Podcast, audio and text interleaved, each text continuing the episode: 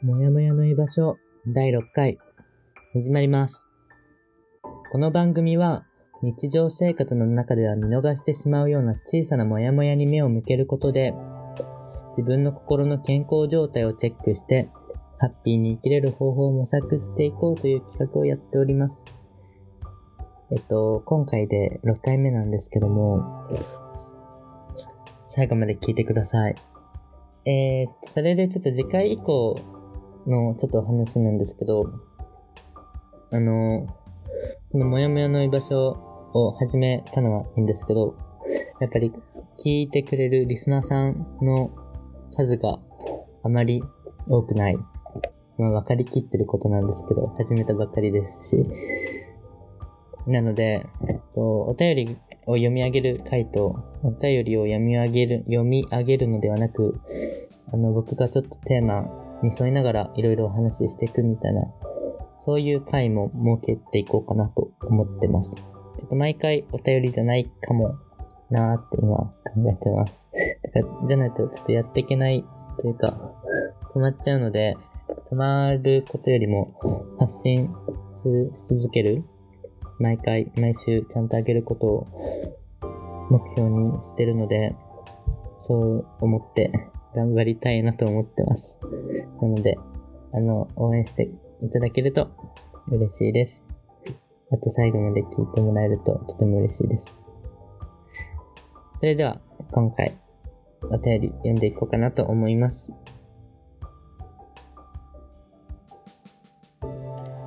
今回読み上げるのは、エラおじさんからのお便りです。削ったのですが、超長くなっちゃいました。内容も散らかってて分かりにくいと思いますが、よろしくお願いします。こんばんは、甘崎さんのお悩み相談は文章だけでも本当に勉強になっていたので、深掘りしてもらえるこの番組は需要しかなくて楽しんでます。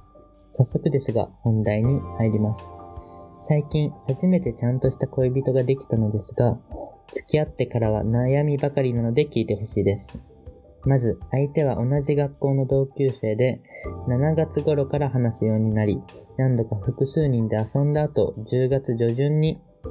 初めてデートに行き、そこで告白されて OK しました。好意を向けていた相手からの告白だったので、最初は舞い上がっていたのですが、いざ付き合ってみると価値観の差に悩むことが増えました。その中でも特に強く感じるのは恋愛観の差についてです。私は付き合う上でかなりの甘えたがりで基本的にずっとベタベタで常にイチャイチャしている典型的なバカップルを希望していました。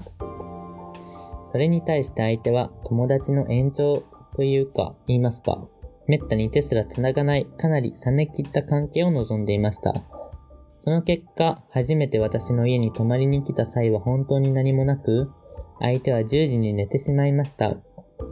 他にも私は休日や空いた時間すべてを恋人に捧げたい、ずっと一緒にいたいタイプなのですが、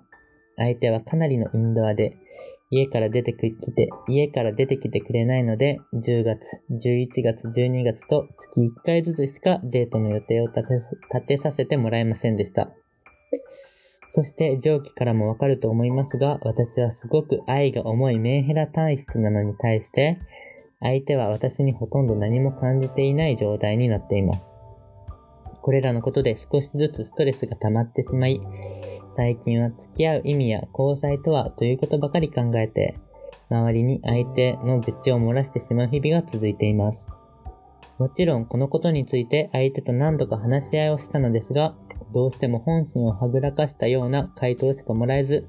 私に対して不満もないというので解決は遠いように感じています。こんな関係ですが、せっかくできた恋人ですので、できるだけ長く関係を続けたいと思ってます。難しい質問で申し訳ないのですが、二人の価値観の差をどう扱うべきか、今後関係を続けていく上で二人がやるべきことなどあれば、ご教授お願いします。拙い長文で失礼しました。これからも楽しみにしているので、更新頑張ってください。あの、お便り、ありがとうございます。とね、最初に、長い文章でっていう前置きがあったんですけど、全然長さとか気にせず、好きなだけ文章を送ってもらえたらなと思ってるので、なんかちょっと長いかもとか思ってる方いたら、全然気にせず、あの、気が済むまで送ってください。あと、よくね、なんか友達とかに宣伝するんですよ。こういうこと始めてよかったら書いてねとかした時に言われるのがちょっと重いかもしれないから書きづらいとかいう言葉をもらうんですけど、全然あのバチバチに重い内容でも対応しますので、対応したいと思ってるので、あの、あの好きな重さで、好きな長さで送ってもらえたらなと思います。まあ、そもそもね、なんかどういうものであっても、一回はちゃんと受け止めるっていうのが目的なので、全然気にせず送ってもらえたらいいなと思ってます。ちょっと前置きになりましたが、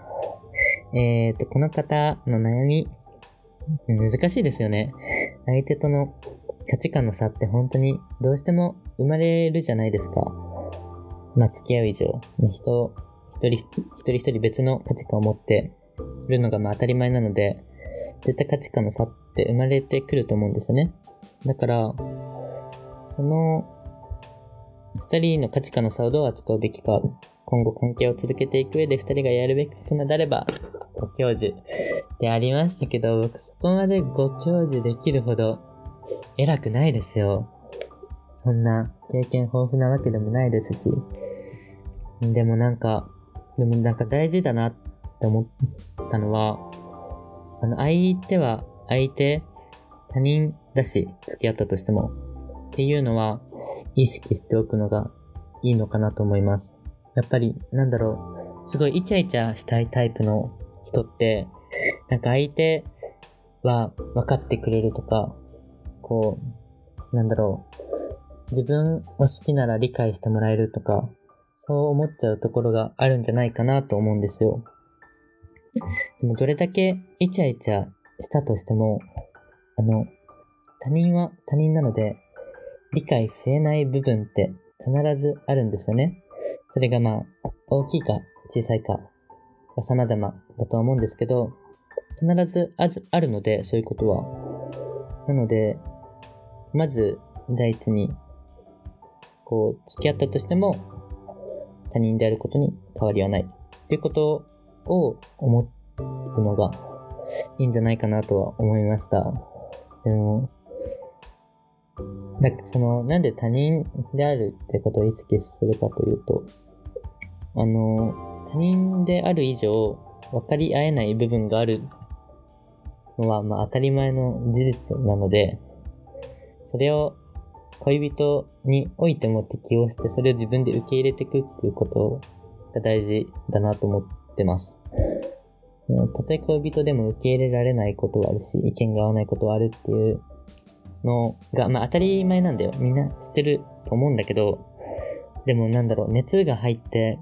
こう、大好き大好きっていう好きがどんどん大きくなっていっちゃうと、やっぱりそういうことって見えなくなってしまうと思うんですよね。メンヘラ愛が重くてメンヘラなのはいいんですよ。全然好きなだけメンヘラしたらいいんだと思います。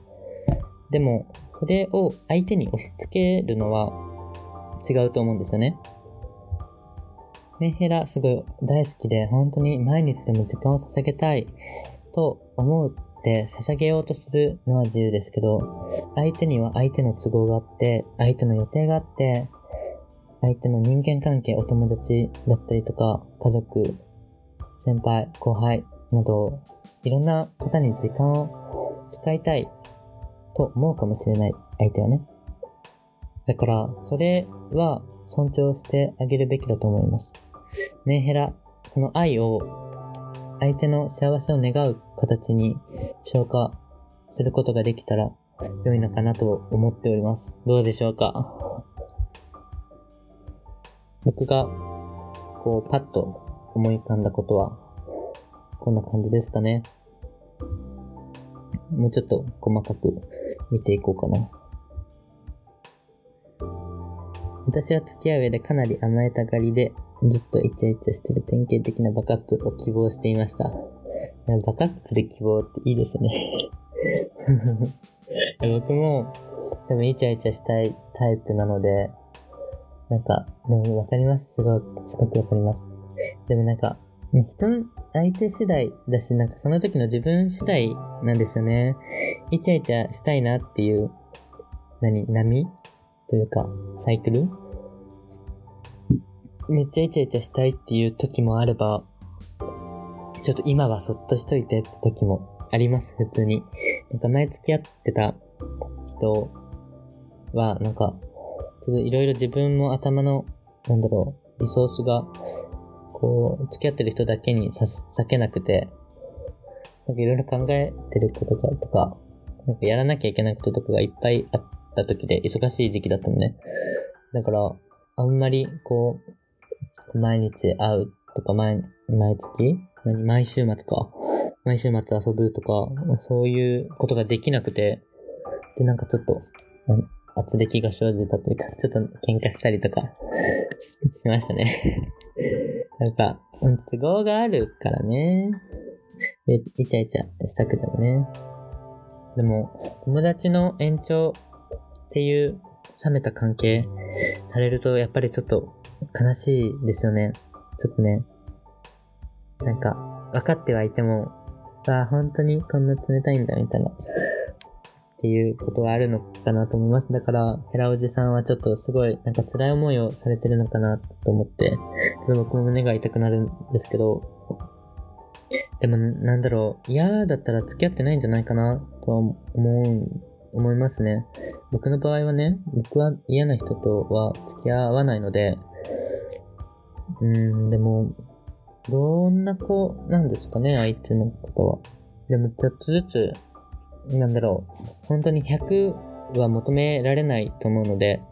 毎週会いたいが100だとすると、相手が求めてるのは10とか20とかかな、だったとして、まあ、自分の100を押し付けられ、押し付けることはできないので、なんかそこはちょっと相手と話して相談して歩み寄って、その自分が求めて100人、100相手の求めてる20の間のなんだろう、ちょっと真ん中の、真ん中の何？真ん中ってどんぐらい ?60 ぐらいかな ?50 とか ?60 ぐらいか。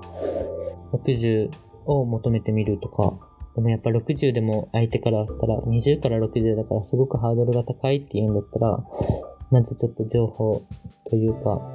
相手のスピードに合わせて、30ぐらいのテンションで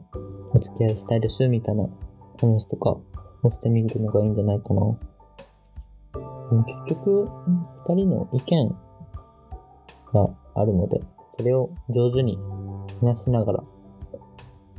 いろいろ触れ合いながら、すり合わせることができたらいいんじゃないかなと思います。でも難しいよね、こんなこと言ったって。それでできたら苦労しないぜっていう話だと思うので 適当なことは言えないんですけど、う、それをするしかないよね。でもあんまり周りに相手の愚痴を言うのは良くないと思いますよ。あの、愚痴を言いたくなる気持ちはわかるんですけど、やっぱ愚痴を言うのって、人見てますからね。この人、すごく愚痴、文句ばっかり言ってるんだ。別れたらいいのにって思われるのが、こう、ね、関の山というか、思われちゃうので、愚痴を言うのはあまり良くないなとは思います。愚痴ばっかり言うのであれば、別れたらいいじゃないですか。まあ、まあ、ちょっと、ちょっと今辛辣だったかもしれないですね。まあ、好きだけど、愚痴りたい時もあるのもわかるんですけど、でも、愚痴ばっかりにならないようにした方がいいんじゃないかなと思います。やっぱ愚痴を漏らしてしまう日々が続いてると自分にとっても良くないし、それを聞く相手に、相手も良くないし、もしそれが彼女さんの、彼女なのかな？相手、相手さんの、あの、耳に届いてしまうってこともあると思うので、で、それが結果として冷たい態度につながってるっていうのかな？とかもあるかもしれないので、わかんないですよ、これは。わかんないんですけど、そういう可能性もなくはないので、あんまり愚痴を言いすぎるのは良くないかなと思います。ちょっとどれほど愚痴を言ってるかわからないので、えっと、あんまり言えないんですけど、もしちょっと愚痴を言ってしまってるっていう自覚があって、結構言い過ぎたかなと思ってる時のであれば、あの、愚痴は、あの、少なめに愚痴は出るから言うのはいいんですけど、言い過ぎは良くないですね。少なめでやっていたらどうでしょうか。価値観の差ね、難しい問題ですけど、お互いの歩み寄りが大事なので、相手の言い分というか、相手の気持ちに寄り添って、そこから自分の希望はこうなんだよっていうのを伝えつつ、ちょっとずつ、あの、お二人の恋人っていう形を作っていけたらいいのかなとは思います。あの、応援してます。頑張ってください。あの、冷めた風に見えるけど全然大好きっていう人もいますし、それを相手さんがどうあなたに、あなたのこと、相手さんがあなたのことをどう思ってるかっていうのは、本当に本人にしかわからないので、なんかそれちゃんとあの、高圧的はダメですよ。威圧的になったら。こう、しっかり寄り添う形で、耳を傾けてみて、見ることが、寄り添う形で耳を傾けるのが良いのかなと思います。二人の問題なので、二人でたくさんお話しして、価値観がちょっとずつ近づいていけばいいのかなと思います。頑張ってください。応援しています。素敵なメッセージありがとうございました。応援の文章も嬉しかったです。またね、何か進展だったりとかあれば教えてください。長さは気にしなくて 大丈夫ですよ。そんな感じです。はい。もやもやの居場所第6回最後まで聞いてくださった皆様、ありがとうございます。毎度のことではございますが、えっと、説明欄の Google フォームの方から、この、ポッドキャストへの感想だったり、もやもやした体験談、あと最近、昔はこう思ってたけど、最近こう思うんだというような、ちょっとした報告とかもお待ちしてますので、あの、どしどし応募、応募じゃないね。書いて送ってもらえたらいいなと思います。あと、インスタグラムの方でもですね、ストーリーとか使いながら、あのー、いろんな声を聞いていきたいなと思ってますので、インスタグラムの方もフォローお願いします。あとはですね、これ本当ずずしいんですけど、あの、高評価つけてください。星5でお願いします。あの、そういうのがあると結構モチベになって頑張れるので、あの、やっていただけると嬉しいです。あの、最後の宣伝タイム、これで終わりたいなと思います。では皆様、本日も最後までありがとうございます。また来週水曜日の夜にお会いしましょう。素敵な夜を、素敵な一週間をお過ごしください。おやすみなさい。